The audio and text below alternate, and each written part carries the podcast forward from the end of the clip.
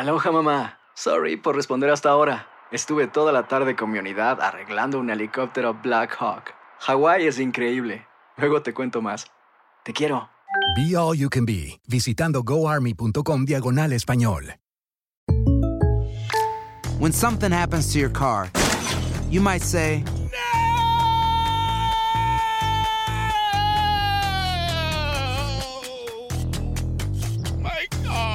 but what you really need to say is something that can actually help. Like a good neighbor, State Farm is there. And just like that, State Farm is there to help you file your claim right on the State Farm mobile app. So just remember, like a good neighbor, State Farm is there. State Farm, Bloomington, Illinois. Boost Mobile tiene una gran oferta para que aproveches tu reembolso de impuestos al máximo y te mantengas conectado. Al cambiarte a Boost, recibe un 50% de descuento en tu primer mes de datos ilimitados. O, con un plan ilimitado de 40 dólares, llévate un Samsung Galaxy A15 5G por $39.99. Obtén los mejores teléfonos en las redes 5G más grandes del país. Con Boost Mobile, cambiarse es fácil. Solo visita boostmobile.com. Boost Mobile, sin miedo al éxito. Para clientes nuevos y solamente en línea, requiere AroPay. 50% de descuento en el primer mes requiere un plan de 25 dólares al mes. Aplican otras restricciones. Visita boostmobile.com para detalles. Hay gente a la que le encanta el McCrispy y hay gente que nunca ha probado el McCrispy. Pero todavía no conocemos a nadie que lo haya probado y no le guste. Para pa pa pa. Univision Audio. Enigma sin resolver es un podcast para mayores de edad. Algunos radioescuchas pueden encontrar el contenido del programa ofensivo. Se recomienda la discreción del radioescucha, especialmente para menores de edad. Soy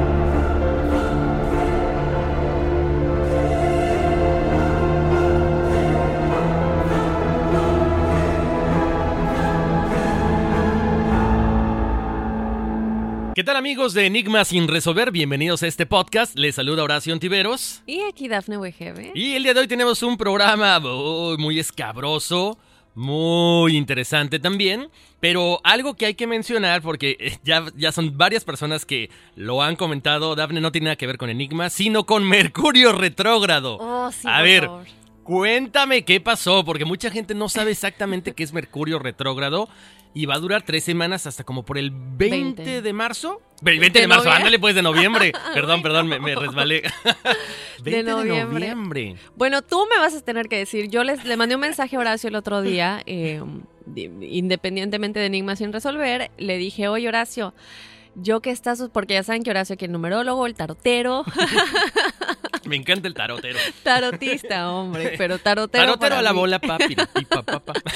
Entonces le dije, oye, ¿qué pasa con Mercurio retrógrado? Porque yo soy una persona a la que le encanta venir a trabajar, me encanta venir a la oficina. Los domingos para mí no son, oh no, mañana es lunes. Los domingos para mí son, mañana es lunes, qué padre, voy a mi trabajo, me encanta levantarme, arreglarme, mi cafecito y venir a la oficina. Y estos días que han pasado, yo estoy de que no quiero salir de la cama, me siento súper, no deprimida, pero sin motivación por las mañanas de decir voy a hacer mi trabajo, voy a hacer esto. Y le dije a Horacio, "Eh, será por Mercurio retrógrado, porque obviamente pues me puse a leer al respecto y decía que nos, nos hace sentir mal, que pues son fechas en las que no se deben firmar contratos, son fechas en las que no se debe, eh, van a haber muchos malentendidos en cuanto a comunicaciones, tratar de no tomar las cosas personal y que también te puede afectar en tu, eh, en tu comportamiento, ¿no? O tu manera de ser. Y me dijo Horacio, pues que podría ser, eh, obviamente yo tengo amigas que igual piensan, que creen en Mercurio retrógrado y pues básicamente eso, se supone que son estas semanas y que después del 20 de noviembre ya es así como que, wow, después del 20 de noviembre son así, todo te va a ir bien en las finanzas, todo te va a ir bien en el amor, la energía sí va a ser súper wow, pero Mercurio retrógrado es algo que nos ha afectado tanto, perdón chicos, en este 2019. Ya esta es la tercera vez, creo, si no me equivoco. Exactamente. Además, sabes que, Dafne, acuérdense, Mercurio es el dios de la guerra. Entonces es una cuestión de impulso, o sea, una cuestión de, de enojo, de inestabilidad que de pronto te enciendes, o sea, oye, este, estás mal peinada, ¿por qué? Que no sé qué. O sea, te prendes, te prendes, es parte de este Mercurio retrógrado, por eso es importante también, aunque mucha gente, ¿sabes qué pasa, Dafne? Mucha gente no entiende o no cree en esto, pero dices que ando irritable, es precisamente por esta situación. Y sobre todo porque ahorita está en Escorpio, que es un signo lo que quiere decir que muchas de las cualidades de Escorpio se ven reflejadas en cada uno de nosotros independientemente del signo que seamos. Y Escorpio es un signo que es súper eh, vulnerable, que se enoja, eh, que tiene muchísimas cualidades positivas, desde luego. Son de las personas que lo que quieren se lo proponen y lo logran, ¿sabes? O sea, yo tengo amigas Escorpio y bueno, pero también cuando se enojan o cuando esto es como que, uy, cuidadito. Entonces, este es otra de las cosas, ¿no? Que está sucediendo en Escorpio. Exacto, aquí lo importante de este caso, como siempre lo hablamos, Dafne, es entender que estamos pasando por esta transición, que son los astros que nos llegan a afectar y tratar de conservar la calma. Ahora, otra cosa, no sé si te has dado cuenta, estamos ahorita aquí en, Nueva York, bueno, en, en, esta parte del mundo, con la luna llena, está entrando apenas, entonces también acuérdense, la luna llena afecta a los fluidos, afecta al mar, entonces nosotros somos un, alto porcentaje de agua, 70% de agua supuestamente, otra gente dice que más, entonces también eso afecta, no duermes, te pones irritable, no te concentras, estás, como tú dices, como sin tanta energía, no deprimido, sino como que algo está mal, entonces entiendan y no se sulfuren, no, no, no exploten tan rápidamente, porque sabes que Daphne, es ridículo lo que les voy a comentar, pero hasta pasó con esta gente de esta famosa cadena de restaurantes que venden el, bueno, Popeyes, este famoso chicken sandwich, este sándwich de pollo, que está delicioso, que dicen que se forma la gente 40 minutos, una hora. Ha habido gente que ha apuñalado a los que están en la fila porque ya no alcanzan un sándwich. O sea, esto no es normal. Entiéndanlo. Estamos en una situación que solamente los astros eh, nos están afectando. Bueno, más bien, que los astros nos están afectando. Y bueno, pues solamente la gente que está viviendo esto lo puede lograr entender, ¿no? O no lo entienden y explotan tan drásticamente como apuñalar a alguien por un cochino sándwich de pollo. Sí, muy cierto. Eh, inclusive ayer me tuve que acordar a mí misma de eso porque estaba hablando con un amigo por teléfono contándole X cosa y yo sentí que su reacción no fue la que yo quería, así como que, ay, Dafne, esto, lo otro. Y le dije, ¿por qué fuiste tan indiferente? Bla, bla, Y luego me acordé, a lo mejor no fui indiferente. Y luego empecé a acordarme de la conversación en mi cabeza y dije, acuérdate, Mercurio retrógrado, malos entendidos, este, en la comunicación. Y tratar de estar consciente de esos chicos, porque puede que nosotros nos estemos tomando las cosas personales cuando realmente no sería así en cualquier otro momento del año. Exactamente. Entonces la recomendación de siempre es respiren, cuenten hasta 10 o hasta 100 si quieren. Pero no, no, no, no tomen las cosas personal como dices, Dafne. Y además también es momento, como dices, de cuidar las cosas que firmamos y determinar las cosas que tenemos pendientes. De repente hacemos 10 cosas a la vez y se quedan pendientes 10. Empieza a terminar una, la otra, la otra. Es el momento idóneo para poder arrancar después de este 20 una época de bonanza. Uy, uy, uy, que no, wait. Ay, si ustedes supieran. Oye, Horacio, el tema de hoy, a ver, platícanos, va a ser, bueno, este tema nos lo han pedido mucho, es un tema muy conocido, no solamente en México, la verdad es que se volvió un tema muy famoso en toda Latinoamérica y es muy conocido para los hispanos en general el asesino de Cumbres, que sucedió en Monterrey, México y pues que obviamente se volvió muy famoso no solamente por cómo sucedió, sino también porque las personas que estaban involucradas eran personas de muchísimo dinero, personas que también estaban en los medios de comunicación y pues los dos chiquitos también tiene como de todo un poco. Es esas historias que es ideal para estar en primera plana. Exacto. Y sabes que, Daphne, es el, yo creo que el guion perfecto para una película. Digo, se dieron una película muy chafa, por cierto. Pero O sea, tienes que entender la eh, personalidad de cada uno de los eh, eh, participantes en este grave asesinato. Pero es, es, no sé, como que una psicología muy, muy, muy fuerte. Yo no logro entender, no puedo meter las manos al fuego por nadie, pero no logro entender a cada una de las personas, a cada uno de los, eh, de los actores en este asesinato. No, no sé qué pasó ahí. A lo mejor en ese momento estaba pasando Mercurio retrógrado o algo, Dafne. En serio, no puedo entender la de estas personas, de todos. Sí, es, es un caso que nos deja con muchas preguntas. Obviamente muchos han sacado sus conclusiones, les vamos a platicar de las teorías, pero yo creo que es muy importante lo que estás diciendo, Horacio, antes de ya empezar por completo. Primero el trasfondo de cada una de las personas, la vida que tenían antes de que sucediera lo que sucedió, la relación que no solamente cae en lo pasional, también cae en que eran dos pequeñitos, también cae en problemas psicológicos, cae en que los niños tenían mucho dinero, los dos involucrados, Erika y Diego. Todo esto que se vuelve, ¿qué sucede? ¿Será que realmente había no maltrato, pero mal cuidado por parte de los papás de Erika. Bueno, bueno, hay de todo un poco que ya les vamos a platicar. Entonces, bueno, Horacio, ¿qué te parece si ya empezamos? Me parece muy bien, no se me vean porque aquí arrancamos. Enigmas sin resolver.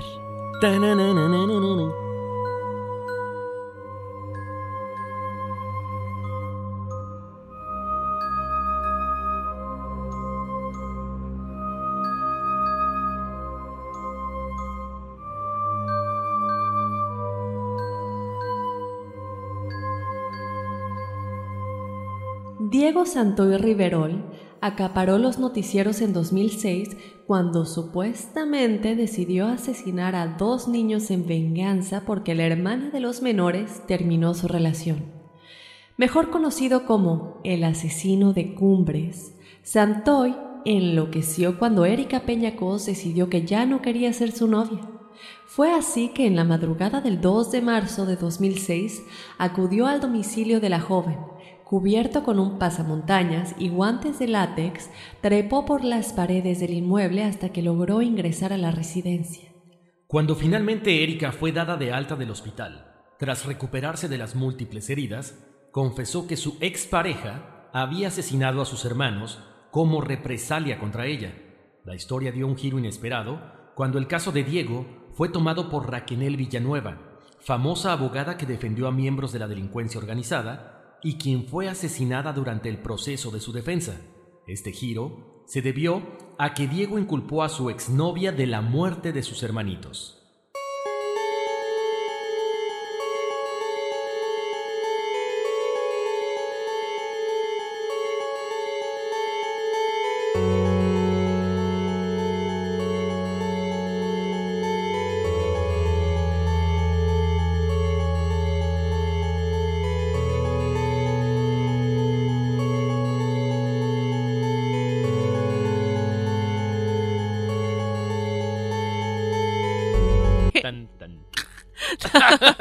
Tan, tan, tan literal.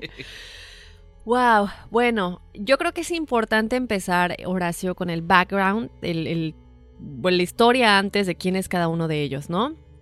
Vamos a empezar a platicarles un poquito de quién es Diego. Diego, desde que nació, según todo esto, fue un niño muy bueno, bondadoso y también le encantaban los cómics, Spider-Man y cualquier otro tipo de cómic. Comentaron todos sus compañeros, pues, con los que fue a la escuela, la primaria y todo esto, ¿no? Él estudió en una primaria de súper lujo, como ya les comentamos, eran niños de familias muy adineradas. Después de la primaria también fue a una secundaria igual de niños con mucho dinero. Durante este tiempo, él fue invitado a una fiesta de 15 años, para que vean los chiquitos que estaban cuando se conocieron, que fue donde conoció a Erika, a Erika Peñacos. Una chica que, bueno, su- supuestamente estaba muy opacada por el éxito de su madre, quien era una famosísima astróloga que trabajaba en la televisión en Monterrey y quería ser famosa y conocida por todos lados, ¿no? Erika. Bueno, Diego y Erika, conforme pasa el tiempo, la relación que tuvieron fue alrededor mm, a un poco más de un año. eh, pues no tenían una relación muy estable, con el tiempo se volvió una relación enfermiza. La madre de Erika, esta astróloga llamada Teresa Cos, y se encontraba en ese tiempo trabajando en Multimedios Televisión, un famoso televisora en, en, Monterrey. Según sus amigos, Diego estaba muy, muy enamorado de Erika Horacio y, bueno, esto supuestamente también lo llevó a que cometiera todo lo que cometió por ella, ¿no? Según los secretos a voces y todo lo que se dice es que Teresa, la mamá de Erika, tenía relaciones sexuales con Mario Gámez, que trabajaba en el noticiero de la mañana de Multimedios Televisión, y que igual tenían nexos con el narco local, negocios turbios como bares y cantinas y todo esto, ¿no? El día de hoy, para los que no sepan, Diego ya tiene un hijo, el cual nació de una relación con una fan muy fanática. Ella era la número uno que lo defendía a capa y espada. Ella se llama Leti. Ella decidió crear grupos de apoyo para Diego Santoy Riverol por medio de las redes sociales y todo esto. Leti de Santoy, ella se autonombró de esta manera en todos los blogs, ¿no? Y ella creó todo esto en las redes sociales, en internet, para que se le hiciera justicia al joven que en ese entonces tenía 21 años. La joven Leti de Santoy, estoy haciendo así entre comillas con mis dedos aquí, la joven es originaria de Chihuahua y ella pretendió que con los perfiles que creó en Yahoo y en Facebook, pues hiciera justicia y esto también lo creó para hacer presión para que las autoridades consignaran las declaraciones de Santoy Riverol y su condena no fuera tan severa. En su presentación dice no estar cegada por la guapura del joven y salió a su defensa para evitar lo sigan pisoteando y aprovechándose de él. También aseguró que en el asesinato de los niños Eric y María Fernanda Peñacos estuvo involucrada Erika Peñacos, quien es la otra protagonista de esta historia. Leti, esta fanática que terminó teniendo un hijo con Diego, fundó el club de fans del homicida sentenciado en 2006 y tres años después logró cumplir el que era obviamente su más grande sueño, casarse y formar una familia con Santo y Riverol. Los medios de comunicación siguieron la historia de amor entre Diego y Leti muchos años después del caso que cimbró a la nación. Obviamente esto, como les dijimos, se volvió súper famoso. Y no es la primera vez que una fanática, por ejemplo, esto me recuerda mucho al caso de Jody Arias, que mató a, este chico en, en Arizona, si no me equivoco, que tiene muchísimos fanáticos que quieren casarse con ella y todo esto, ¿no? Entonces, bueno, él se volvió de esta manera súper famoso y ella hizo todo por él. Entonces, bueno, ya tuvieron el hijo que hace ocho años tuvo con, esta, con este chico. O sea, el niño ya ya tiene más de ocho años el día de hoy. Para muchos obviamente salta la duda de los motivos que tuvo la joven para enamorarse de una persona que conoció por medio de los medios de comunicación y más aún obviamente procrear un hijo con este hombre que se diría mató a dos niños y trató también de matar a su exnovia. Sin embargo, Horacio yo pensé que seguían, pero esta relación ya terminó y esta chica, Leti, desapareció y su único rastro el día de hoy son los mensajes de apoyo que emitió en las redes sociales. O sea, ya no ha hecho nada más a favor de Diego ni nada por el estilo. Ya simplemente desapareció. Se desconocen también hasta el día de hoy las razones por las que habría terminado la relación. Pero ahora llega el momento de hablar de Erika, que por lo que estuvimos viendo ayer, sorprendidos, es la que muchos inculpan. La mayoría, yo diría el 90% de la gente que está en las redes sociales y en Internet, le echan la culpa a Erika. O sea, ellos creen que ella es la autora intelectual. Exactamente. Yo creo que ella, es más, yo me iría por la familia. Ya, es más, terminamos el caso. Vámonos. no, pero bueno, lo que dices es muy cierto, Dafne. Vamos a ir contándoles poco a poco para que ustedes vayan ahí atando las dudas, atando cabos y vayan sacando pues quién es el culpable para ustedes, ¿no? Vamos a conocer un poquito más de Erika. Erika es hija de Gonzalo Peña y de Teresa Cos, quien en sus inicios era la encargada de leer los horóscopos en el programa Con Clase del Canal 12 de televisión en Monterrey, ¿ok? Erika Peña tenía una hermana, Azura, casi de su misma edad, y dos medios hermanos con quien sostenía una relación tirante, que son de estos dos, dos pequeñitos que, bueno, eh, son asesinados. Eric Azur, que tenía siete años, y María Fernanda, de tres años. Erika vivía en esta famosa colonia que se llama Colonia Cumbres en Monterrey, que es una de las áreas residenciales de más dinero. Erika en estos momentos decidió rehacer su vida, está casada, vive en Guanajuato. Ocho años después del impactante asesinato, se casa con esta persona de nombre Mike Otto o Oro, y la boda se lleva a cabo en la ciudad de San Miguel de Allende, Guanajuato, y para la gente que no conoce, es muy tradicional que la gente que se case en este lugar camine por las calles o las famosas callejoneadas, donde van acompañados con muñecos o, bueno, muñecos con zancos vestidos de novio, ¿no? Eh, ahora, las razones por las que supuestamente terminaron, ok. Según Erika dice que Diego era un hombre muy agresivo. Y según Diego, es que ella era muy celosa y tenía un carácter muy fuerte y tampoco quería quedar embarazada. A ver, o sea, embarazada a los cuántos años. O sea, eran unos morrillos, dijeran los de allá de Monterrey. Estaban muy jóvenes. Pues sí, pero según esto, ellos tenían relaciones sexuales todo el tiempo. O sea, él iba a ver. Yo sí, yo sí voy a decir una cosa. Yo creo que él sí estaba súper enamoradísimo de ella. Y no hay que negar que los dos son muy guapos. Físicamente, los dos son niños súper bonitos. No, no es mi estilo. Hubieran visto la cara de Horacio ahorita que lo dije, pues como que miró hacia arriba y... Para mí, bueno, yo creo que son los típicos niños bonitos, mexicanos, riquillos, que... Y yo creo que él sí estaba súper enamorado de ella y hasta lo confiesa en, la, en los careos que ya vamos a escuchar. Ah, chicos, les vamos a presentar los careos, los audios de los careos y les vamos a decir las opiniones de los expertos en cuanto al lenguaje corporal y obviamente vamos a nosotros a comentar nuestro punto de vista. Y él dice, no, yo ya no tengo por qué defenderte, cubrirte y todo. Lo que quiere decir que él sí estaba súper enamorado de ella. En esta pasión tan grande que tenían, se la pasaban teniendo relaciones sexuales todo el tiempo. Que parece que las hormonas estaban a todo lo que da. Y entonces, supuestamente, como dices, ¿no? Erika dijo, ay, no, ¿qué tal si me embarazo? Se me hace una excusa muy tonta y como que algo que nada que ver para terminar una relación. Porque yo, hay métodos para no embarazarte, ¿verdad? Pero bueno, como dices, ¿no? Esta fue según la razón que, que Diego estaba dando también, ¿no? Así es. Vamos a empezar un poquito a platicar, chicos, de la línea de tiempo de lo que sucedió ese día, y diría yo esos días, porque empezó en uno y terminó en otro, y después les vamos a contar cuál es la versión de cada uno de ellos.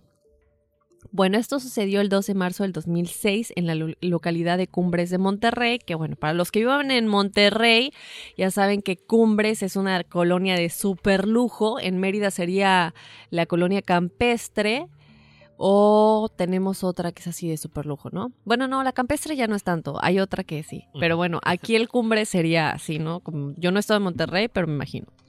Entonces, bueno, el primero de marzo es cuando comenzó todo esto y a las 7.30 de la noche, Diego llamó a su mejor amigo Humberto Leal Molina para que fuera a cenar a su casa. Así, vente a cenar aquí unas quecas. Un cabrito. Humberto se quedó a dormir porque pues ya era muy tarde para irse a su casa, ¿no? Al día siguiente, bueno, se queda a dormir y Diego lo despierta a las 4 de la madrugada diciéndole, y Humberto, ¿sabes qué? Me tienes que llevar a casa de Erika, por favor, porque necesito verla. Humberto dijo, bueno, que no sé por qué, pero lo llevó. Para esto Diego llevaba una mochila negra con varias cosas. Al entrar a la casa se puso un pasamontañas para que creyeran que era un ladrón. Aquí voy a hacer una pausa rápidamente.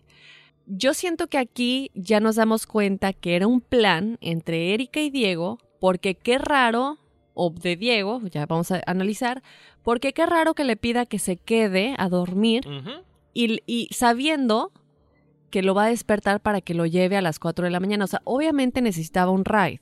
Exacto. Y sabes que Daphne tiene la coartada perfecta. Yo estuve con mi amigo, ¿no? Digo, a lo mejor como que eh, no, no tuvimos tiempo de planear nada. O sea, se dio así como que súbitamente. No sé. Exacto. Y no tengo que llevar mi coche, ¿sabes? O sea, el me del ride, lo que quieras.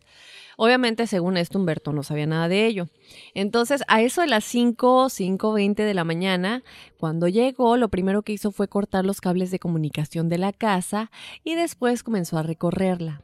Después de eso se dirigió a una habitación en donde cortó las cuerdas de la persiana de la habitación y después se fumó un cigarrillo. Esto, como se sabe? Bueno, obviamente cuando se hace la inspección del lugar, las autoridades se ve que la colilla está como en una maceta. Después de fumarse el cigarrillo, él se dirigió a la habitación de Erika y comenzaron a discutir. Ya, yo ya quiero empezar a hablar de por qué discutían y todo, pero bueno, poco a poco. Dicen que los ánimos obviamente se calentaron en esta discusión, comenzaron a levantar la voz y a gritar mucho, entonces para no despe- despertar al resto de la familia, a los hermanos de Erika, a la empleada del servicio que estaba ahí también, pues decidieron bajar a la cocina a continuar la discusión. Ahora, vamos a platicar de las versiones. La versión de Diego en su primer decla- declaración, porque dio dos declaraciones, la primera la cambió después, él dijo que él aceptaba toda la culpabilidad. Sin embargo, su defensa, como ya comentábamos al principio, la controversial abogada Raquel Villanueva, de la cual ya hablaremos más adelante porque ella fue asesinada durante el proceso de defensa, lo cual está también muy turbio. Qué misterioso, ¿no? Declaró que su cliente le había contado toda la verdad y que él había sido influenciado a declararse totalmente culpable, o sea, como que una amenaza o algo por el estilo, en primera instancia cuando él no era el totalmente responsable, ¿no? Ahora, en la segunda versión, vamos a decir exactamente lo que dijo y ya les vamos a platicar un poco de ello. Él dijo lo siguiente. Yo no lo hice. Las cosas no sucedieron de esa manera. Eric estaba muy enojada con su mamá, estaba llena de odio hacia sus hermanos. No los soportaba y estaba molesta por cuidarlos porque su madre salía mucho de viaje y no los cuidaba. Tenía que llevarlos a la escuela, recogerlos, tenía que dormir a Eric. Sabía que entre ella y la sirvienta se hacían cargo de los niños porque la señora siempre estaba de viaje por cuestiones de trabajo o con el novio, y encima la señora tenía meses que quería tener otro hijo. El cual, bueno, igual seguramente Erika hubiera terminado cuidando, ¿no? Exacto, o sea, ¿pero puedes tener tanto odio? Bueno, aparentemente sí. Bueno, según esta versión, Horacio, Erika era mayormente culpable por lo sucedido. Según esto, el hermano pequeño de Erika bajó, este es Eric, cuando ellos estaban discutiendo, pues había mojado la, la cama, se había hecho pipí y estaba llorando pues por haberlo hecho. Diego dice que Erika entró en desespero cuando él bajó, así de que como te hiciste pipí o lo que fuera, y lo golpeó en la cabeza tan fuerte que el pequeño quedó inconsciente por el golpe. Ahora, ahorita les vamos a decir una de las teorías que dice que realmente lo que sucedió es que también, como Diego tenía el pasamontañas y Eric la vio platicando como si nada con el hombre que tiene un pasamontañas, es muy obvio que está como que esto está raro, ¿no? No te estarías defendiendo lo que fuera. Bueno, esa es otra. Ahorita les platicamos de eso, pero eh, se supone que, bueno, ella ya no lo golpeó, quedó inconsciente el chiquillo y posteriormente Eric le pasó un cuchillo a Diego y le dijo, si me quieres, mátalo. Pero Diego le dijo que no podía, así que en la versión de Diego, Eric empezó a cuchillar a su hermanito hasta matarlo. Wow. Ahora, te digo algo, Dafne, me llama la atención porque ahora que estábamos investigando esto, o sea, un niño de 7 años que moja la cama, digo, no está mal, a lo mejor puede haber niños que lo hacen. Yo como papá, o sea, como que algo está mal. Cuando un niño moja la cama es porque tiene alguna represión o está viviendo en un lugar con demasiado estrés y está queriendo una o llamar la atención o se siente o se desahoga de esa forma porque no puede canalizar esas emociones. Entonces, desde ahí te das cuenta de que en esa casa había algo mal. Sin duda alguna hay niños que lo hacen. Yo conozco a un pequeño, no voy a decir nombres ni nada por el estilo, pero él, yo lo cuidaba cuando él tenía seis, cumplió siete y mojaba la cama. Y esto fue hace ya tres años, no más, no, cinco años. Y hoy en día se sigue haciendo pipí.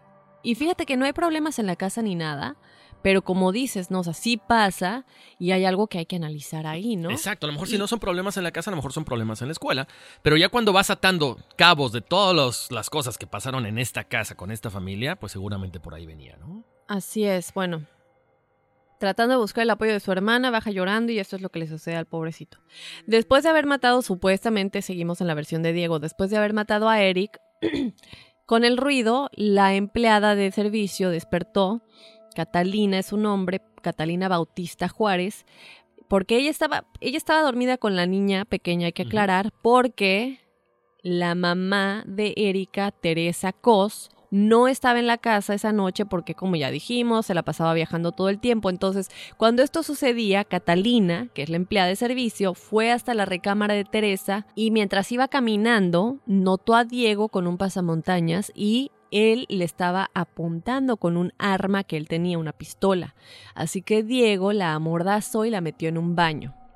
Según esto, la empleada, mientras estaba en el baño, escuchó los pasos de la pequeña que se había levantado. ¿Por qué se escuchan los pasos de la niña? Según esta versión, ella estaba vestida de princesa y tenía los taconcitos del traje, ¿no? Eh, entonces, bueno, esto hizo que se escucharan los pasitos y todo esto. Esto es lo que él dijo del segundo asesinato. Allí estábamos sentados en el piso, a un lado del baño. Estuvimos sentados ahí como 10 minutos, cuando empezamos a escuchar taconazos en los escalones de madera. Erika tomó una de las cuerdas e hizo un nudo en uno de los extremos. Bajó la hermanita y Erika se asomó por la puerta del cuarto y dijo, Ven, beba, ven, te voy a enseñar un juego para que lo juegues tú. Vamos a jugar al perrito, le dijo. Ponte como perrito. La niña se puso de rodillas con las manos en el piso. Aquí tengo la correa, le dijo Erika a la niña.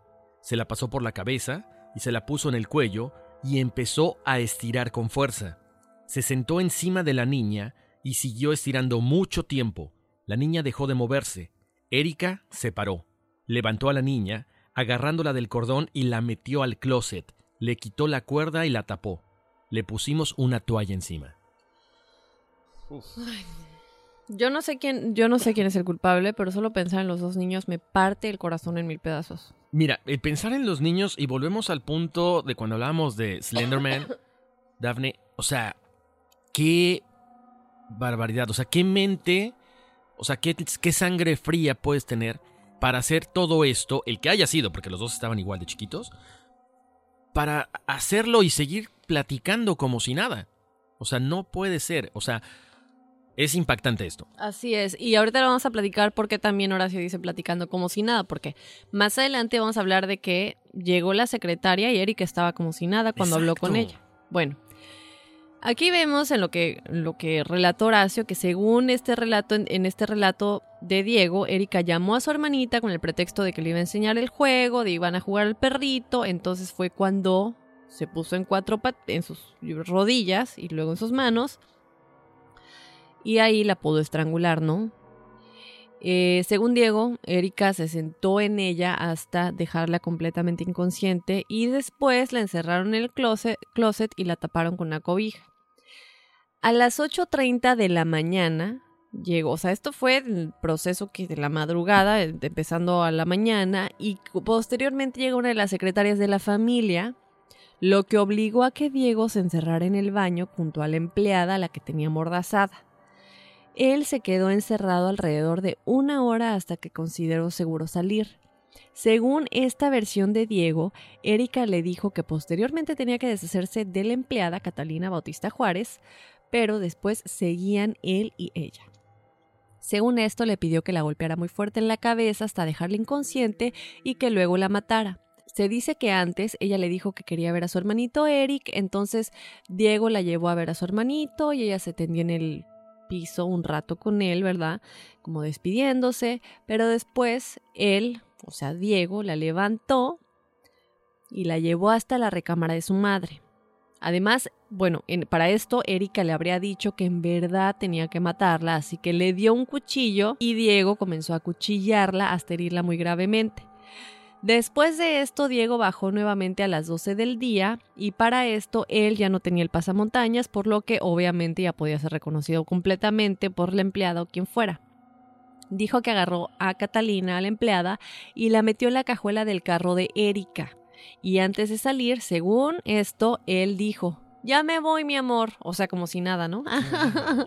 Después de esto, Diego le marcó a su amigo Humberto Leal, el que se quedó a dormir en su casa la noche anterior, y le dijo que necesitaba ropa limpia. Para esto, Humberto ya está en su casa.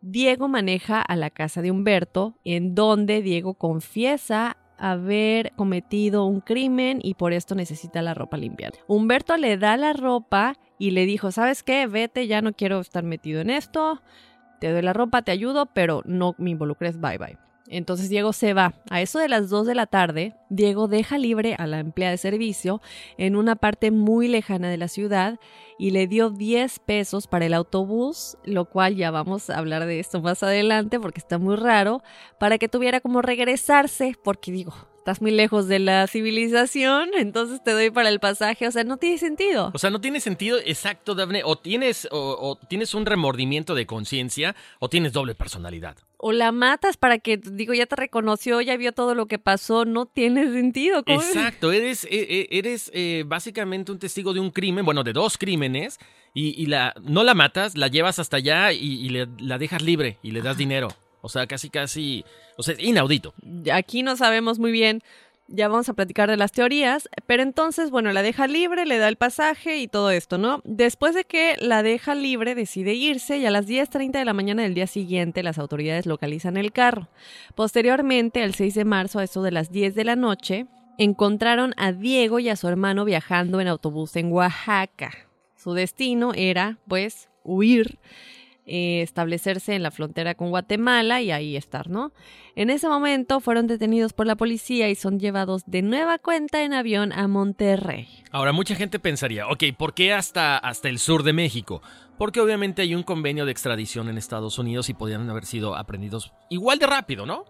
Pero Exacto. a lo mejor eh, no sabemos si hubieran cumplido su condena, o, o, perdón, Diego hubiera cumplido su condena aquí en, en- en Estados Unidos, o quizá en México como lo está haciendo, ¿no? Así es, Horacio. Entonces, bueno, mucha gente se pregunta si esto es coincidencia. Ay, ay, ay. Bueno, pues déjenme decirles, es que está, está muy raro, Dafne, en serio, que uno, entre más leíamos y más platicamos, es muy confuso todo esto, ¿no? Porque ante esta nueva declaración el panorama cambia, ¿no? ¿Habría sido Erika capaz de asesinar a sus hermanos? Bueno, ya lo, iremos poco a poco desmenuzando. Posteriormente sale a relucir durante los careos entre Erika y Diego. Estos audios se los vamos a presentar más adelante y los vamos a analizar porque son impactantes que Diego había sostenido relaciones sexuales, escuchen bien, con la madre de Erika, Teresa Cos, esta famosa astróloga. Y él comenta lo siguiente, la que está mintiendo eres tú. Y ya me cansé de tener que quedarme así. Y ya me cansé de esto. Yo no me voy a pasar el resto de mi vida marcado porque no quieres aceptar lo que tú hiciste. Otra declaración dice así, ¿por qué estabas enojada con tu mamá? ¿Te dolió mucho enterarte de que estuve con tu mamá? Tú estrangulaste a tu hermanita, acuchillaste a tu hermano. ¿Qué sentías mientras le encajabas el cuchillo a tu hermano en la espalda y cuello? Y Erika contestó esto. Mi mamá jamás. es que así se escucha en las Sí. entrevistas y en los audios. Bueno, ella dijo que mi mamá jamás estuvo contigo y yo no pude haber hecho eso a mis hermanos. Te metiste a mi casa a matarme. Mataste a mi familia. Bueno, ok, ahí están estas cosas. Vamos con la versión de Erika para que vayan entendiendo también, porque siempre en cada cosa hay dos versiones, ¿no? Según Erika, todo pasó exactamente igual hasta el momento del cigarrillo. Después de esto, ella dice que él sube a las recámaras, toma a su hermanito, a Eric, y lo mata. Lo deja tirado en el colchón y después lo envuelve en una cobija. Después va por la empleada, la amordaza y la mete al baño.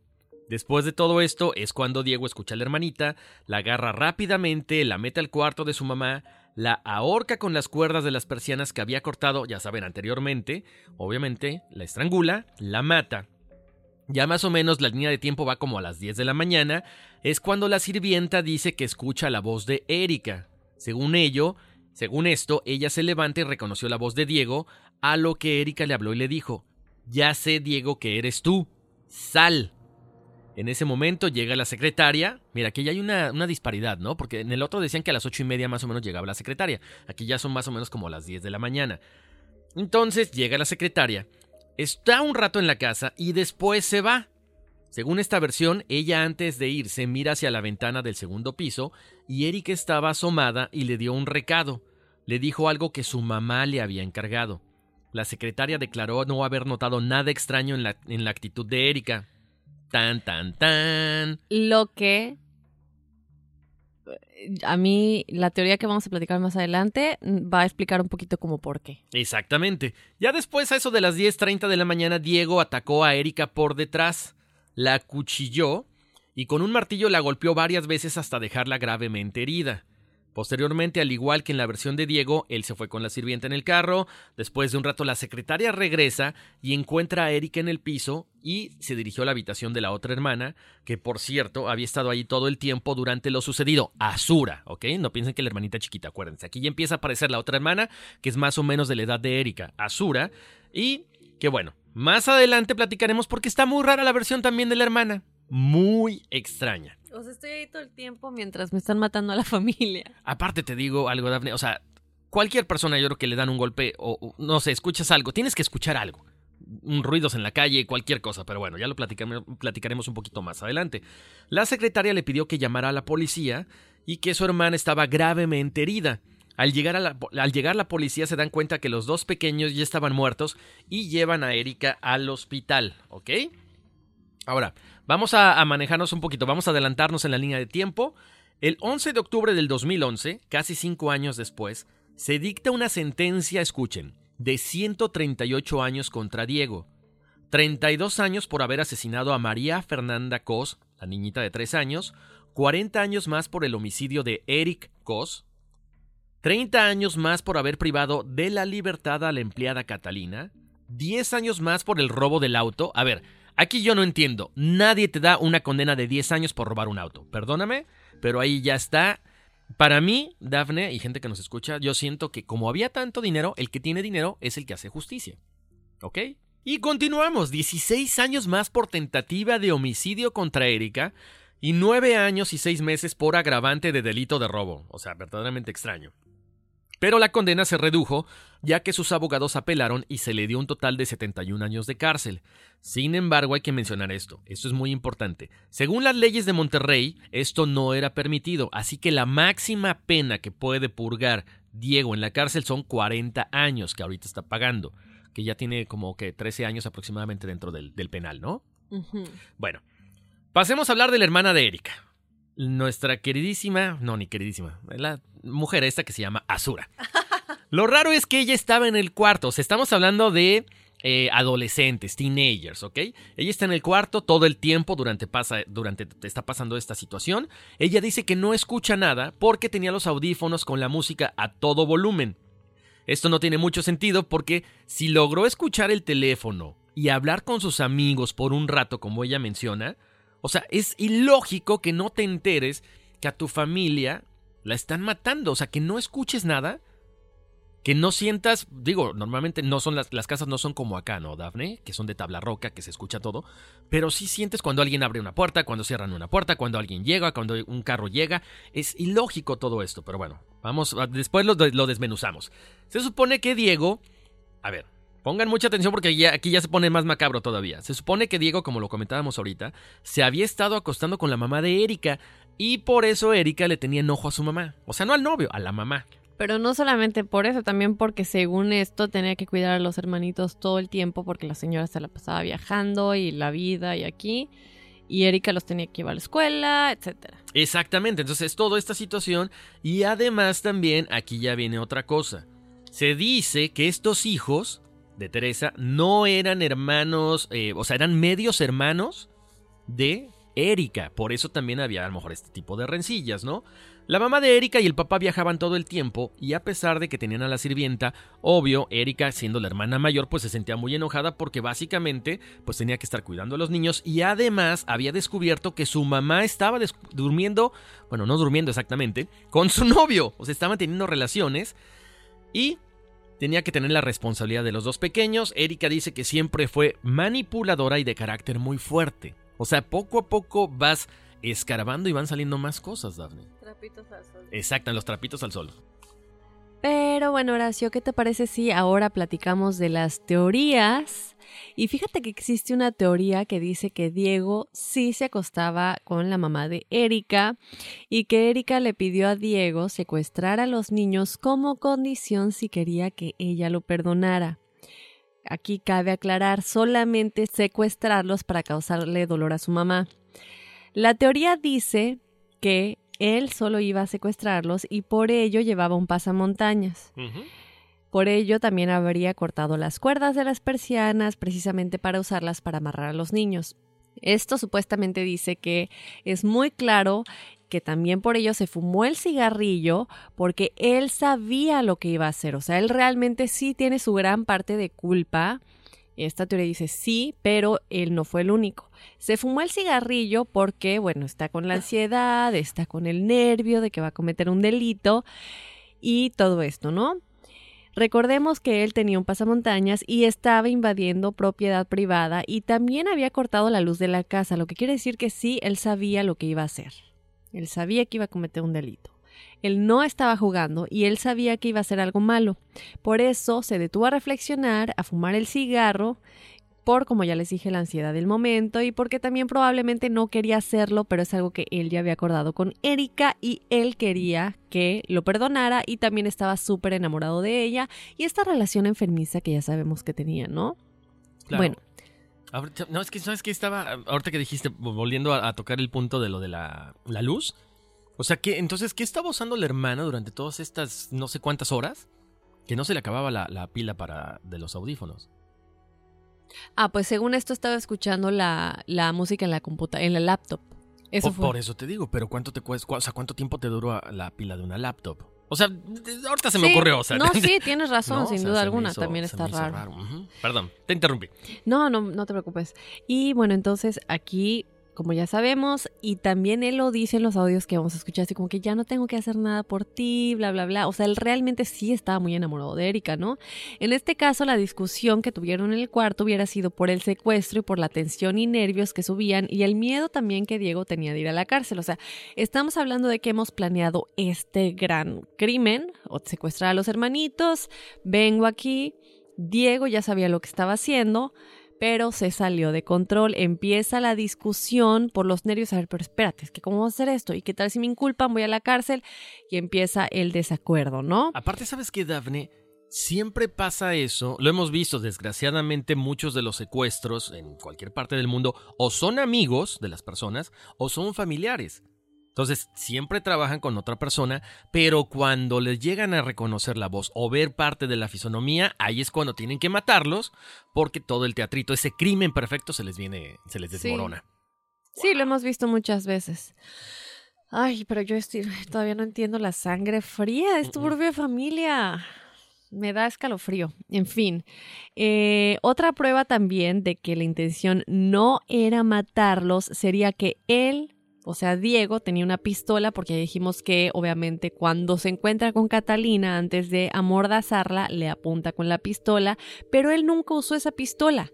O sea, no lo hubiera usado si la intención es matar. Si ves enseguida a la sirvienta que te ve, la matas o al niño. Claro. Y no podemos eh, alegar silencio, creo yo, porque digo, hay gritos cuando el silencio por medio de la pistola y también puedes usar una almohada. O sea, todo eso se planea si no quieres el ruido de la pistola. Sí. Entonces siento yo que si realmente la intención hubiera sido matarlos en un principio por parte de Diego, la hubiera usado, ¿no? Exacto. Sí. En fin, ahí está, otra parte de la teoría. Entonces, bueno, según esto, él solo quería espantarlos. Esto confirmaría que cuando Eric bajó y vio a Erika con Diego, que era obviamente el criminal que habría, que habría entrado a la casa porque tenía el pasamontañas puesto, pues sería como muy raro, ¿no? Ver a mi hermana hablando con el criminal como si Ujú. nada.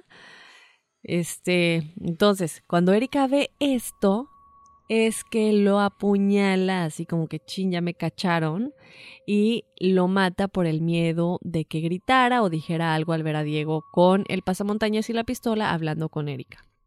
Se cree que por esto ella también tenía la muñeca lastimada, porque hay que recordar, Horacio, que durante las audiencias, Erika fue vista, y esto ustedes lo pueden encontrar en internet, fue vista con una muñequera y se cree que esto sucede cuando ella apuñala mal o cuando alguien apuñala mal, se te va el cuchillo y esto se ha comprobado en audiencias y, todo esto por parte de la gente experta, se lastima en la dirección pues del brazo. Ella tiene la muñequera en toda la parte del antebrazo Ajá. en donde supuestamente al apuñalar mal al hermanito se habría lastimado. En Hmm. el momento de los hechos, Horacio, y después de haber matado a su hermano, luego se cree que ella escucha a la empleada, a Catalina, y le pide a Diego que suba y la meta al baño antes de que viera que mataron al niño. Pero terminaron matando también a la niña porque seguramente en este momento la niña bajó y alcanzó a ver, al menos, cuando eh, estaban metiendo a la empleada al baño o, o algo sucedió que obviamente dijeron, bueno, ahora la hermanita también va a hablar, ¿no? Esta teoría dice que Edi- Erika le pidió a Diego matarla y Diego la mató por miedo también. Por eso Erika habría actuado como si no pasara nada cuando habló con la secretaria por la ventana. Porque recordemos que la secretaria llega, Erika está, se asoma por la ventana y le da un recado a la secretaria y su actitud no, según las declaraciones de la secretaria, no demuestra miedo o no le dice ayúdame o nada. Ahora, hay dos razones por las que esto podría ser. O Diego la tenía amenazada por detrás, así de compórtate normal, Ajá. o la otra es que ella sabía que era un plan y normal, pues me comporto como si nada. Ahí usted saque sus conclusiones. Luego, en cuanto a la hermana, Azura, la que está escuchando todo este tiempo, me están matando a la familia abajo, yo estoy escuchando mi música. Esta teoría dice que también estaba de acuerdo con lo del secuestro para espantar a la mamá. Porque bueno, ella también es mayor y también le toca algo de responsabilidad de los hermanitos, pero obviamente al ver que se salió de control todo esto, pues dijo yo aquí nada de nada, estoy Claro. escuchando música y decidió decir que no escuchó nada.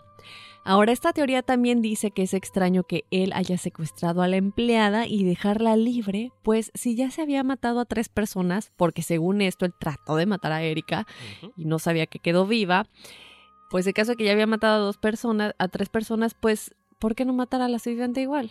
Exacto, además es un testigo, ¿no? E- Y ese es testigo porque ya mataste supuestamente a Erika también.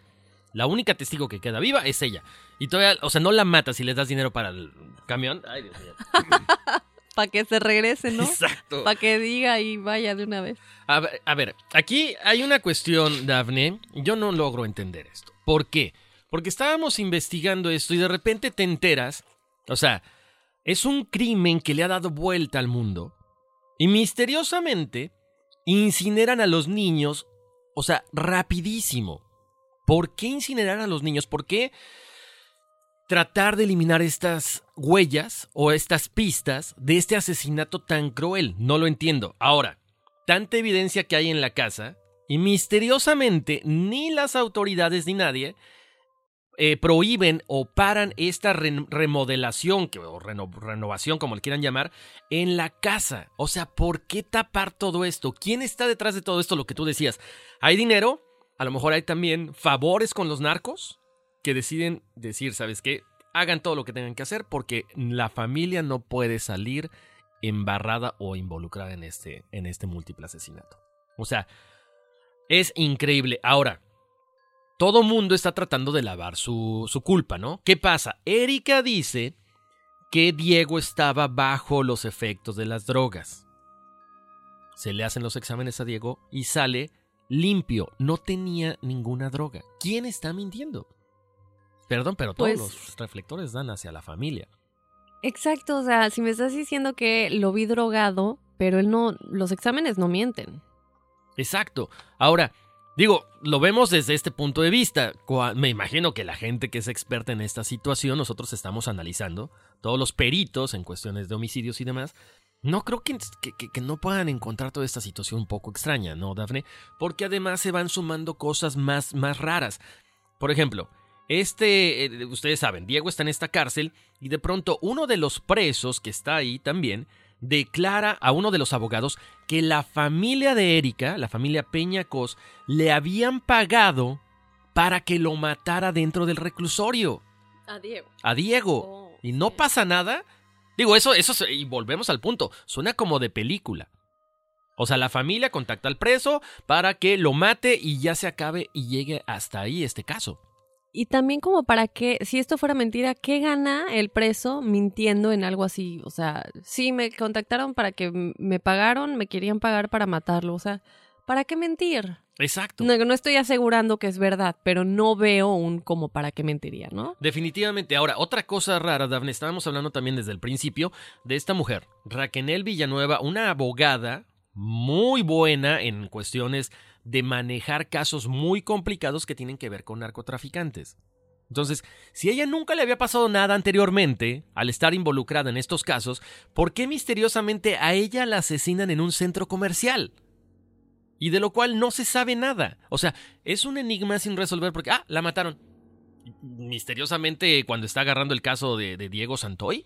Sí, y hay que aclarar, eh, chicos, que esta abogada, como dice Horacio, no es solamente el hecho de que esté involucrada en estos casos de narcotraficantes y delincuentes, sino que era muy buena y siempre ganaba, uno. Y dos, ella es la que tenía, según esto, todas las pruebas y la que realmente estaba peleando por decir que Erika Ela era la autora intele- intelectual.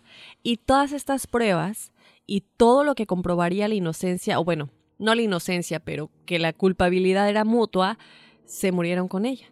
Porque ella era la principal, la que tenía todo esto y la que en un principio dijo, la primera versión no es la correcta. Diego fue forzado de alguna manera a decir todo esto. La versión real es que la, la culpa es de ambos, también de Erika, y yo tengo las pruebas. Me matan, todo se muere conmigo y, durante el proceso de defensa, eso sí, de nueva cuenta, no estamos asegurando nada ni que Erika sea culpable, aquí les damos la información. Pero hay que reconocer que es sospechoso que durante el proceso de defensa se muera cuando tenía las pruebas de, según esto, Erika, la culpabilidad de Erika, ¿no? Claro, ahora, yo te digo algo, esto está muy telenovelero, ¿no? Pero cuando hay un caso así, al menos en las películas, siempre hay otra persona que también se queda con una copia de esas pruebas. O sea, creo que la abogada con la experiencia que pudiera tener, es una teoría muy loca que se me ocurrió, pero como que tienes una copia de todas estas evidencias. O sea, no es de que, ah, se murió y todo lo tenía guardado aquí en la cabeza. No, tienes que tener un expediente sí. y otra copia del expediente. Eh, para la gente que, que ha hecho tesis alguna vez, tienes la buena, la segunda buena, la casi casi buena, ahora sí la buena. O sea, tienes muchos archivos con información que no puede desaparecer así de la nada. Entonces, la abogada se muere y hasta ahí llegó el caso. O sea, ya, no procede. Es muy extraño todo esto. Sí, y aparte en los careos vemos cómo Diego tiene tanta seguridad cuando le dice a Erika, tú vas a estar de este lado, se va a comprobar y yo lo sé. Él tenía una seguridad que obviamente le daba su defensa. Exacto. Y lamentablemente, bueno, ya vemos que al final esto no sucede. De hecho, creo que, creo que es momento de que pongan mucha atención. Vamos a escuchar los audios para que ustedes puedan eh, básicamente constatar esto que estamos platicando, ¿no? Así es. Recordarles que, bueno, ¿cómo vamos a hacer esto? Primero les vamos a presentar el careo de Diego con Azura. Obviamente esto no es todo el careo, son unos pequeños minutos, unos pocos minutitos. Les vamos a comentar lo que han dicho expertos, información que encontramos expertos en lenguaje corporal y psicológico. Y eh, después, obviamente, vamos aquí a platicar un poquito al respecto. Después vamos a escuchar el de Teresa, igual vamos a hacer lo mismo. Y de último el de Erika. Entonces, eh, no sé si por ahí, eh, Kyle, tenemos el careo de Azura. Perfecto, vamos a escucharlo, Horacio. Yo no lo hice, no, lo, lo está haciendo tu hermana. Yo me estoy defendiendo, Azura. Tengo que defender. No, yo no lo hice. Tu hermana lo hizo. Lo sabes bien. Tú la conoces, no. Tú la conoces. Conoces a tu mamá. Sabes cómo es tu mamá. Sabes muy bien que tu mamá y yo estuvimos juntos también. Lo sabes perfectamente. La conoces bien. Sabes cómo es tu hermana. Sabes que no quería ni a Eric ni a María Fernanda. Sabes cómo son. Entonces, ¿por qué te sientes aquí? Entonces, ¿por qué? Jamás ha golpeado a mi mamá. Jamás. Ni ella fue infiel. Ese es tu papá. El que dejó a tu mamá por infiel. El que tiene problemas. El que tiene problemas con drogas. El que no puede tener un trabajo. El que anda con niñas de 15 años. Ese es tu, ese es tu papá. No el mío. Tómala. O sea, ahí hasta el papá salió embarrado, que es algo muy extraño, ¿no, Dafne? Que nunca se menciona al papá de Erika. Sí, ya vamos a platicar del papá más adelante. Pero yo creo que es muy importante decir algo aquí, ¿no? Eh, según esto, obviamente no estamos presentando las imágenes, pero eh, lo que dicen los expertos es que la postura de Azura fue muy pasiva, indicando que ella realmente estaba escuchando las declaraciones de Diego. Esto yo sí lo vi, les estamos presentando una parte del audio, ¿no? Pero si se dan cuenta, en la parte del inicio, cuando Diego está diciendo fue tu hermana y tú sabes que fue tu hermana y tú lo sabes, en ese momento del audio, yo por lo que vi, ella está sentada hacia atrás, como que realmente está escuchando lo que Diego está diciendo y como que no sabe qué contestar. Como que dice, como que, y yo he estado en esa situación, a mí me ha pasado no careos, pero me ha pasado que a veces cuando estoy escuchando algo no sé qué creer y me quedo así como que, ¿qué? Y ya entra obviamente el aspecto de discutir acerca de la familia y todo esto. Entonces, para mí, Azura no sabe qué creer. Como que yo siento que ella sí está siendo honesta un poco y está como en duda, como que no quiere creer que, que su hermana lo hizo, ¿no? Lo que dicen los expertos. La postura de Azura es pasiva, indicando que ella realmente estaba escuchando las declaraciones de Diego, sobre todo en el momento en el que Diego acusa a Erika de ser la autora intelectual, que sucede más que nada al principio de este audio. También hacen mención del asentamiento de sus párpados y un silencio aproximado de 5 segundos, lo cual sería porque Azura tiene dudas con respecto a si lo que Diego está diciendo es verdad o no.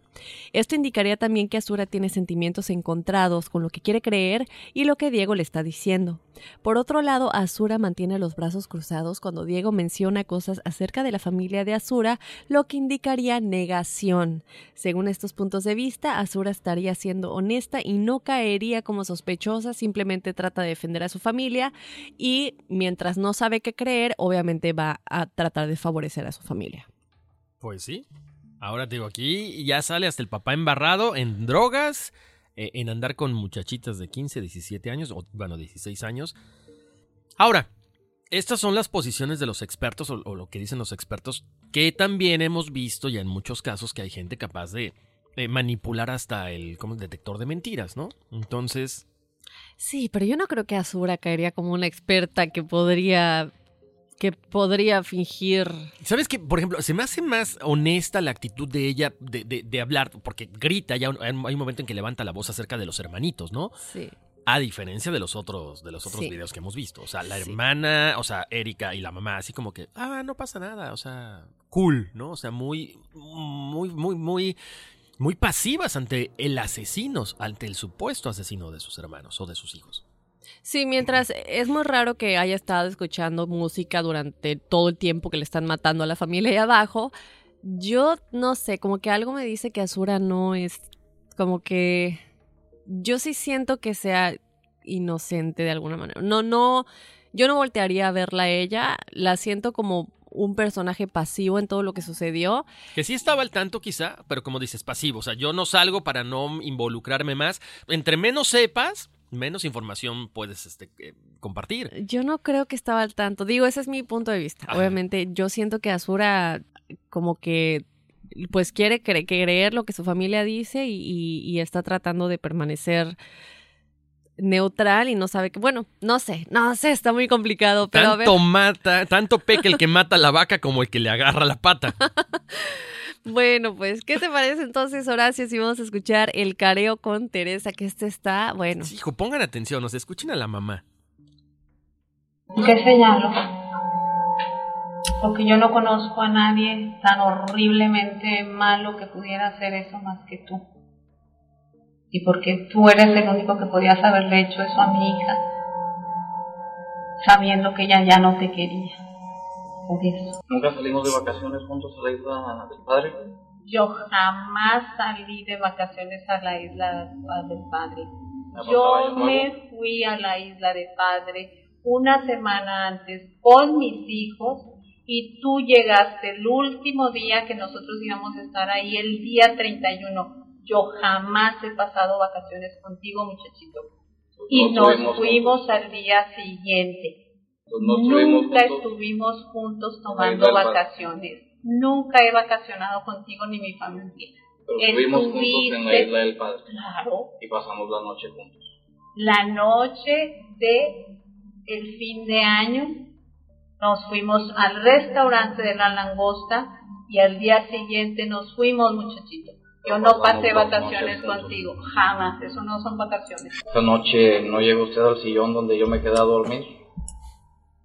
Tuvimos relaciones sexuales ahí en ese sillón. Jamás, jovencito, jamás, jamás. ¿Qué pasó en la Navidad del 2004 en el Holiday? Estábamos usted, yo, Gonzalo Peña y sus hijos. Mi Navidad no fue contigo, con Gonzalo, ni con mis hijas. Fue con mi suegra, mis cuñadas, mis sobrinos, mi marido, mi familia y estuviste un rato tú. Yo pasé la noche ahí con ustedes. Honra. Tengo que decir algo. Dale, dale, dale. Primero, ella ahorita dice, yo no pasé mi Navidad ni con mi familia ni contigo. La pasé con mis suegras y con mis bla bla bla y con mi cuñada y con mi esposo y mis hijas. Ah, pero primero dijiste que no es que no con tus hijas. O sea, como primero niegas y luego al final los añades y luego dices y conmigo dice él y luego dice ella tú llegaste al final. O sea, como que ella está, además de que está hablando súper lento, está elaborando Sí. lo que va a decir y luego, además de que habla muy lento, le dice todo el tiempo, jamás, muchachito. Como que siento que está pensando lo que va a decir antes de decirlo porque está hablando muy lento, no sé. No, claro, aparte sabes que me llama la atención también la fecha, Daphne. Él, es- él, él le comenta algo del 2004. Estamos hablando que el asesinato fue en el 2006. O sea, desde antes, obviamente, porque ya se conocían, porque ellos se conocen en esta fiesta de 15 años, Erika y Diego. Entonces ya traían esta relación del- desde el 2004. O sea, me, me queda la duda. Porque le menciona el Holiday Inn del 2004. Sí, sí, sí, pero ya hemos hablado que ellos ya tenían más de un año de relación. El asesinato fue en 2006 cuando se supone que ya habían terminado. Sí, no, pero me refiero, o sea, me refiero a que, o sea, duraron bastante Diego y la mamá teniendo Oh, sí, ese sí, sí. tipo de relaciones. Sí, pero aparte chicos, o sea, es que hay que prestar, escuchen el audio de nueva cuenta, retrocedan y escúchenlo ustedes porque está muy raro la manera en la que ella contesta y cómo da muchos detalles de que la noche anterior del tal fecha, de tal día, de tal cosa, cuando das mu- muchos detalles ya está medio raro, ¿no? Exacto, o sea, como que no tienes que agregar más información de la debida, porque eso aparte es lo que dicen los expertos, ¿no? Ella empieza a agregar información para tratar de contar su verdad y qué es lo que pasa. Dicen que explicación no pedida, acusación manifiesta. Ay, ando así como que inspirado con los, con los dichos, ¿eh? Pero bueno, te dice, dicen también los expertos que cuando alguien añade este tipo de detalles a la historia es porque está mintiendo y elabora esos datos para tratar de que sean o parezcan verdaderos. Aparte de lo que dices, Daphne, o sea, expresarte hacia esta persona que es el asesino de tus hijos como muchachito, jovencito. O sea, perdón, pero no sé si cualquier mamá eh, podría expresarse de una manera tan tranquila con alguien que no acabó, que, con alguien que acabó con la vida de sus niños de 7 y 3 años. O sea, no. Lo que dices también, Dafne, o sea, repite mucho el jamás, nunca, imposible. O sea, en menos de dos minutos los expertos dicen que eso está muy raro, porque también mencionan que el discurso de Teresa es sospechoso y demuestra, evidencia ansiedad y represión verbal.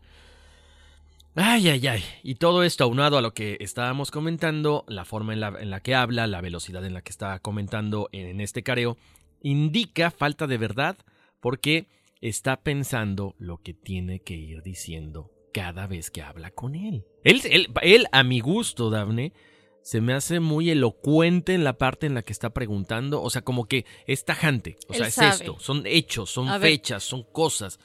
Y ella, como dice, le está maquinando la cabeza para tratar de contestar algo que no la involucre. Exacto, y aparte cuando lo vemos físicamente, él está diciendo, a ver, dime, ¿qué pasó en el Holiday Inn este día en el 2004? No estaba yo en el sillón y te estuviste conmigo y ella así como que, la noche del Holiday Inn, yo, y como que, a ver, déjame ver qué voy a decir ahorita, ¿no? Entonces, bueno, ahí les dejamos el audio, juzguen por ustedes mismos, chicos, y ahora vamos a escuchar el audio de la protagonista. Bueno, el antagonista, quién sabe. Erika Peñacos contra Diego Santoyo Riverol. y la asesina que mató a sus hermanos y me el monstruo. Vecino pues ella empezó Sí, y no, pero- de- desde pues- ayer también su mamá empieza, yo me he estado aguantando, he sido de lo más respetuoso, pero ya. Tienes el uso de la palabra, puedes seguir diciendo lo que quieras. O hacer más Con- preguntas. Con respecto a la primera aclaración, obviamente es, está, está mal ¿no? ante el Ministerio Público. O sea, no, no es verdad, esa es algo que me obligaron a mí a decir. En cuanto a la segunda, es algo que yo he venido diciendo que es la verdad. Erika fue quien mató a sus hermanos, ella estranguló a su hermana. Estrangulaste a tu hermanita, cuchillaste a tu hermano, aplastaste la cabeza contra la almohada hasta que se murió. Ahí te sientas aquí y me acusas a mí. Pero, habían estado dispuesto a arruinar mi vida por ti. Hubiera sido más sencillo si me hubiera suicidado, pero no, pasó. Aquí voy a estar todos los días defendiéndome. Además quiero que sepas algo. Cuando yo vivo o muerto, voy a hacer que mi voz se escuche para que la verdad te persiga todos los días. No te vas a poder esconder de esto. Conciencia te persigue todos los días. Él, él, él está hablando, no puede intervenir.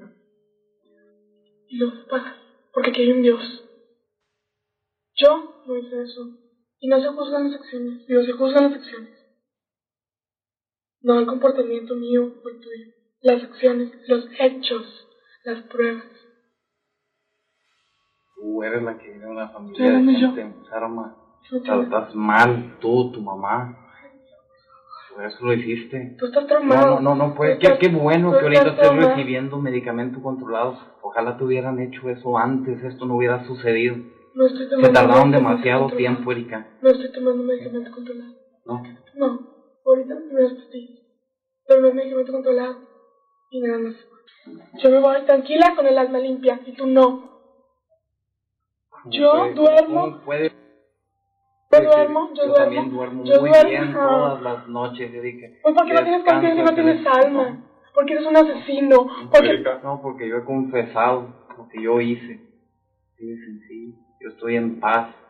Nada más estoy dispuesto a pagar por lo que me toca, por lo que me corresponda. No me voy a llevar todo. No me lo voy a quedar, Erika. Yo ya no siento nada porque no tengo por qué protegerte. Tú vas a ya. pagar tu parte, que es todo, si lo sabes. Ahí están las pruebas. Están todas. Y un día tú vas a estar de este lado también. Ah, No, Espero que estés lista. yo no hice nada, tú lo sabes.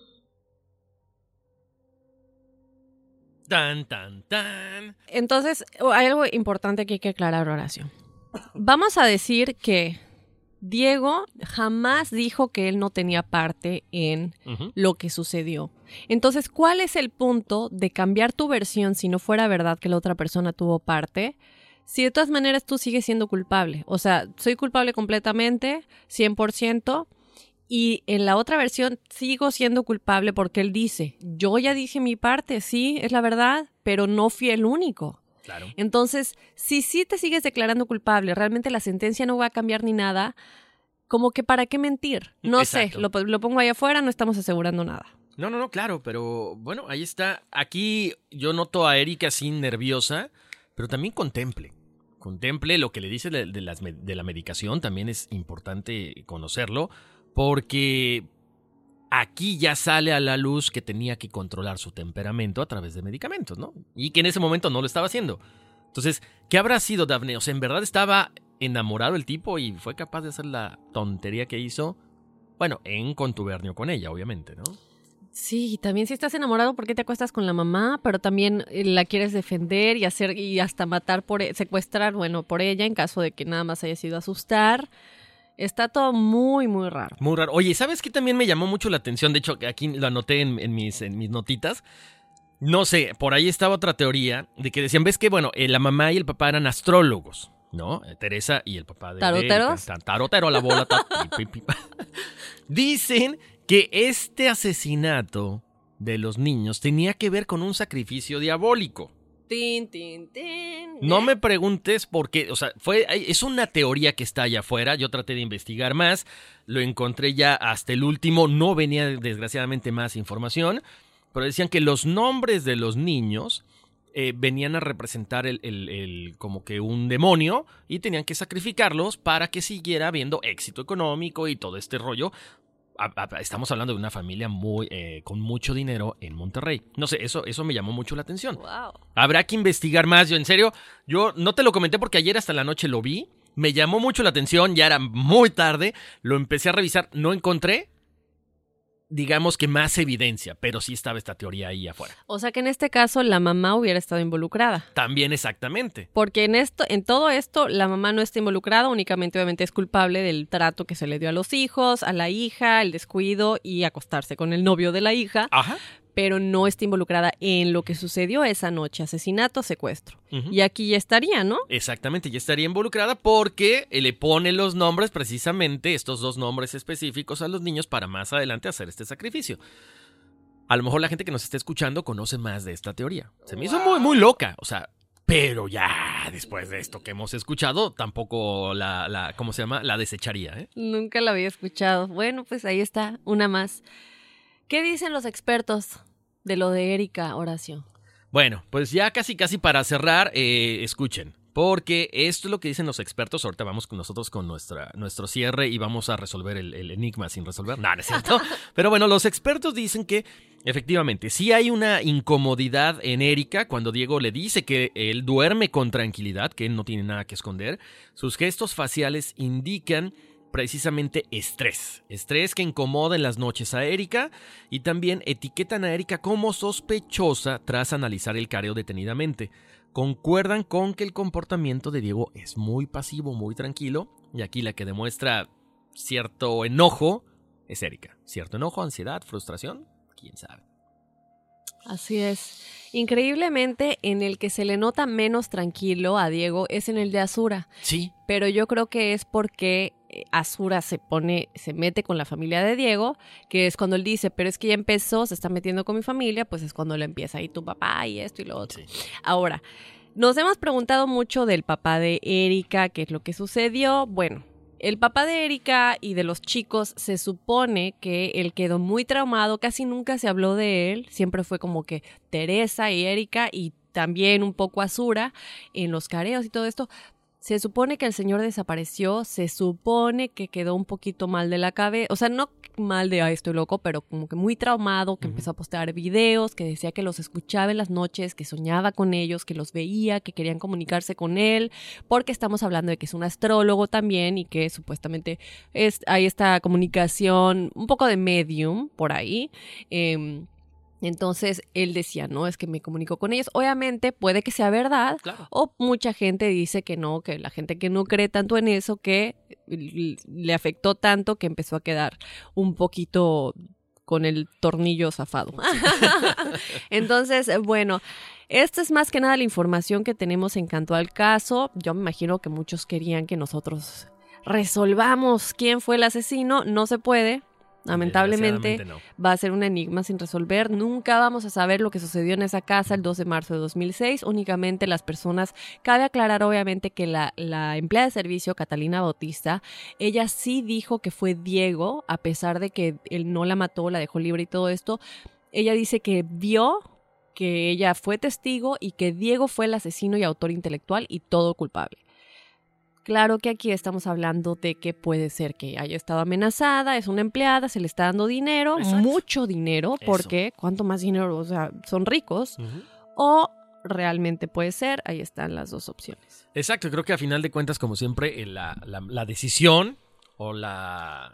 Bueno, la parte culminante la tienen ustedes, ¿no? Esto está muy extraño pero sería bueno que nos escribieran ahí con sus teorías y por qué. No nada más pongan, no, yo pienso que esto porque sí, no, ¿por qué? Igual y más adelante este, hacemos otro podcast este, donde nos dedicamos a resolver todos esos misterios.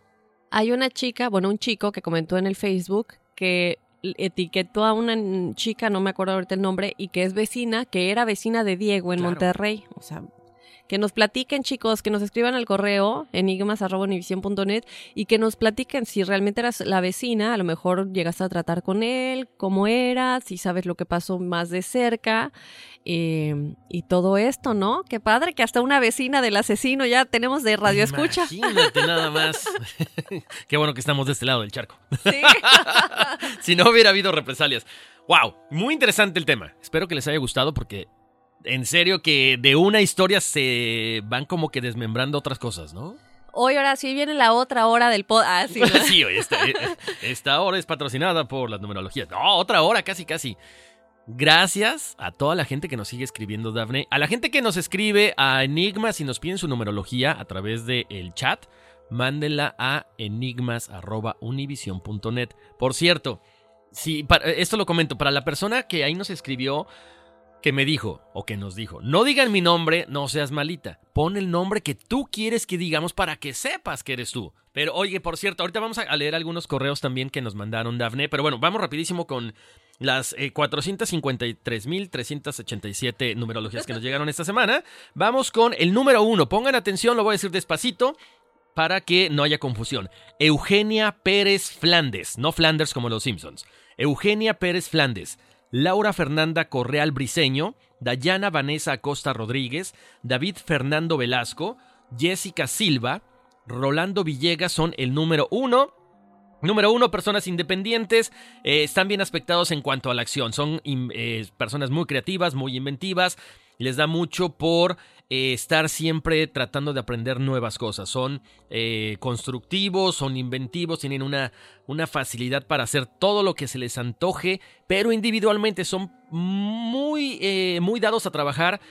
individualmente no les gusta mucho compartir con otras personas o con su pareja. No es que esté mal, les gusta su espacio simplemente. Para el número 2 es Stephanie Guerra y Berenice Aguilar. Eh, ah, por cierto, Berenice nos decía del video que se trababa del podcast de Josué. Nos imaginamos que están, bueno, estábamos platicando ahorita que tiene que ver con el internet, ¿no? Aparentemente con el, el downloading. Entonces, Stephanie Guerra, Berenice Aguilar, número 2, número de la cooperación. Al contrario del número 1, disfrutan mucho estar con su pareja, disfrutan mucho trabajar en equipo, son personas diplomáticas que se les da muy bien la cuestión eh, en cuestión laboral, la diplomacia, el gobierno, la política son pacifistas, muy tranquilos y muy reservados. Para el número 3, Mónica Lisbeth Parra Estrada, Carlos Andrés Soto Ábalos de Argentina, Fabiola Marroquín González, Pilar Vargas, Rodrigo Pisa y Osvaldo Manuel Rodríguez Topete. El número 3 es el número de la creatividad, de la expresión, personas que les encanta estar en la escuela. Estudian una carrera, estudian una maestría, un doctorado, son buenos para los idiomas, para el teatro, para el canto, para la música, para cualquier cosa que tenga que ver con el desarrollo intelectual. Son personas que se les da muchísimo la capacidad de aprender cosas nuevas e interesantes. Vámonos con el número 4, Hilda Ortiz, Mauricia Olvera, Verónica Urrey, Pablo Iglesias, de Costa Rica, Patricia Galvan Winkler, allá de Cancún, Yomara Díaz, Carlos Alberto Trujillo, Maritza Reyes, Lorena Guadalupe Ramírez Hernández, Rafael Saavedra Daga, de Lima, Perú, Cecilia Félix, Jessica Michelle Kifuri Correa, Melissa Nicole Estrada, este número 4 es el número de El Trabajo, son personas prácticas, confiables, objetivas, que siempre que se les encarga una tarea dan esa milla extra, como se dice. Eh, lo que sí les recomiendo es que dejen a un lado la rutina. Normalmente van, trabajan, van, trabajan, van, trabajan y no salen de ese círculo. Tienen que socializar, tienen que hacer también una, una cuestión de, de vida aparte de la cuestión laboral, una vida en familia, una vida con amigos, para que se den mucho mejor aspectados. Para el número 5 es Jairo Salazar Lisbeth Marlene Arredondo Sánchez. Este número 5 es la libertad, es el cambio, son personas que se adaptan a cualquier circunstancia con mucha rapidez, son personas versátiles, versátiles, les encanta viajar, hacer cosas nuevas y les encanta actuar de forma inusual. No es que estén locos, son originales, ¿ok? Para el número 6, Alejandra Alida Millán Chávez, eh, Julio Zapata, Alberto Cantú Martínez, Gabriela Hernández Medina, Juan Gaitán, Josefa Guadalupe Ruiz Peñuelas, Dolores Romero Flores, Richard Daniel Bermúdez Agüero, Leo Garduño y Margarita Cecilia Guzmán Mora. Este número 6 es el número de la responsabilidad. Son personas que se preocupan mucho por los demás en cuanto a la educación, el hogar, la familia. Son personas tolerantes, amorosas, responsables en todos los aspectos, y el único problema es que de repente posponen sus propias necesidades por el beneficio de los demás. Así que mucho ojo con esto, aprendan a decir no.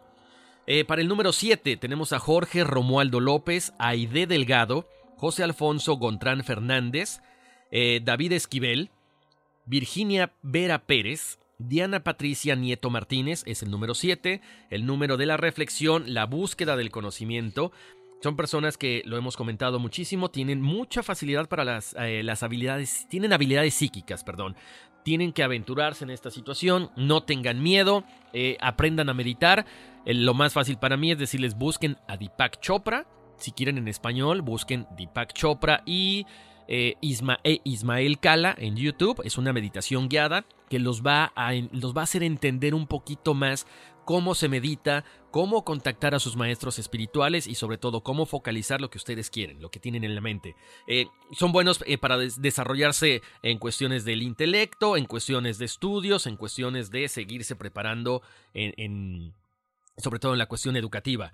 Eh, para el número 8, Osvaldo Cortés, Alfredo López Silva, Ana Laura Isidro, Fátima Claudet, es el poder material o espiritual. Aquí lo que tenemos que entender es que podemos tener estas dos habilidades, material y espiritual. Son esas personas que tienen como ese sexto sentido, de que dicen, ah, voy a jugar este número de la lotería y ¡pum! le pegan. O sea, desarrollense en esa parte, desarrollen la cuestión laboral, desarrollen mucho la, la cuestión empresarial porque se les da muy fácil, pero también traten de balancearlo con lo espiritual porque si no, tienden a caer en el materialismo. ¿Ok? Para el número 9, José Eduardo Salazar, Laura Lucrecia Orellana Búcaro, Ángela Patricia Delgado, de Bogotá, Verónica Mariana Garza Rivera, Janet Silva Rocha, Jimena Lara, Carmen Adriana Espinosa, Víctor Martínez y Evelyn Caro es el número del idealismo. Son personas que están ya terminando sus, eh, eh, sus vidas, por lo tanto tienen que eh, enfocarse en pasar al siguiente plano. Están ustedes eh, de repente como que muy clavadas en el beneficio de los demás, en, en ayudar a su gente, en ayudar a su comunidad, a su familia, a su trabajo. Cuidado porque hay veces que no saben decir que no y la gente les carga la mano. Son personas generosas, intuitivas, que tienen que desapegarse de su ego para, eh, bueno, pasar al siguiente nivel lo más rápido posible. Y nos vamos con el número 11 y 22, que son los números maestros, como lo hemos comentado. Ana Higuera, Ignacio Ordaz, Samantha Espinosa, Manuel de Jesús Palma Alvarado, Wilber Omar Nufio Portillo, Antonia Ábalos, Víctor Martínez, números que tienen ya muchas vidas pasadas acumuladas, que están en este plano tratando de ayudar al, al mundo, tratando de ayudar a los demás. Por lo tanto, tienen mucha facilidad para hacer todas las cosas, dinero, fama, eh, trabajo, eh, conocimiento. El único problema es que tenemos que también, como el número 8, conectar con lo terrenal y con lo espiritual. Si ustedes se sienten que de repente se les carga la mano porque no es que yo hago siempre por los demás y nunca se me da reconocimiento, desgraciadamente es parte del sacrificio que vienen a dar en esta vida. Pero traten de equilibrarlo para que también ustedes exijan ese respeto. Pueden vivir esta, estas vidas como un 2, como un 4 o como un 6, pero tienen una tienen muchísimo conocimiento, contacten a sus, a sus guías espirituales para que les vaya muy bien. Así es, Horacio. Y ya no tenemos tiempo, pero tenemos mensajitos que vamos a leer más adelante por parte de Gabriel Eduardo Díaz, Jessica Michelle Kifuri Correa. Eh, um, también, bueno, este no tiene, no dejó el nombre, pero también nos está platicando acerca de una gárgola, bueno, de algo que vio. Melchor Salazar, eh, también por parte de Argentina, nos escribe, no dejó el nombre, pero nos habla acerca de algo que él dice que faltó o ella en el, en el tema de los, del bosque de los suicidios, que ya vamos a platicar. También Mini Cabello. Y bueno, estas personas que nos mandan mensajes que ah, también Kelly Ñontol. Y también, eh, bueno, esta última tampoco nos deja el nombre, pero nos platica de un sueño muy, muy interesante en el que ella bueno, pues voló y, y bueno, ya, ya lo vamos a platicar. Pero es que nos, nos comió el tiempo este episodio. Sí, qué Horacio. bárbaro, demasiada información, ¿eh? Pero estos chicos que acabo de mencionar, eh, sí vamos a leer sus mensajes en el episodio, el episodio que viene, de verdad, una disculpa. Pensamos que nos iba a dar tiempo, pero ya se nos, nos comieron las dos horas casi. qué bárbaro ya, qué barbaridad, muchísimo tiempo, pero gracias a toda la gente como siempre, Dafne, que confía en nosotros, que nos siguen mandando eh, muchas solicitudes, muchos temas, muchas recomendaciones, y eso es lo bonito, eh, que, que nos recomienden también, que nos recomienden porque de repente, ya sabes, van etiquetando a sus amigos y esta familia enigmática va creciendo cada vez más, ¿no? Así es que por favor usen el hashtag ah, soy enigmático. No, pero dilo con tu voz. ¿Con qué voz? Soy enigmático. Ah, soy enigmático. Eso. que usamos al inicio de cada podcast, eh, pues para que se haga un hashtag, que hagamos trending en algún momento, ¿por qué no? Claro. Entonces síganlo usando chicos, síganos en Facebook, en Instagram como Enigma sin resolver, denle like a nuestro y follow. Así es, y escriban sus numerologías, mándenos su nombre completo, su fecha de nacimiento, para que nosotros les demos su, numero- su numerología en el siguiente episodio a enigmas.univision.net. Y vámonos que aquí espantan. Uy, sí.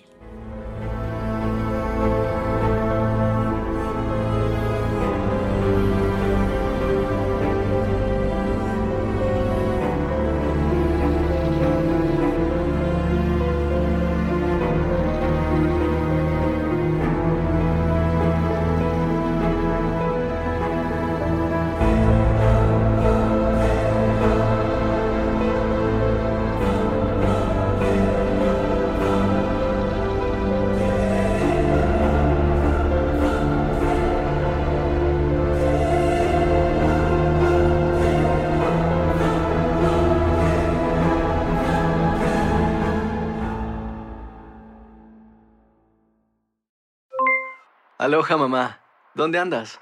Seguro de compras. Tengo mucho que contarte. Hawái es increíble.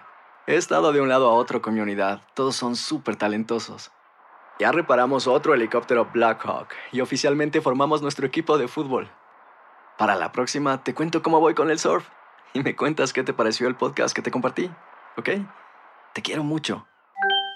Be All You Can Be, visitando goarmy.com diagonal español. Si no sabes que el Spicy McCrispy tiene Spicy Pepper Sauce en el pan de arriba y en el pan de abajo, ¿qué sabes tú de la vida? Para, pa, pa, pa.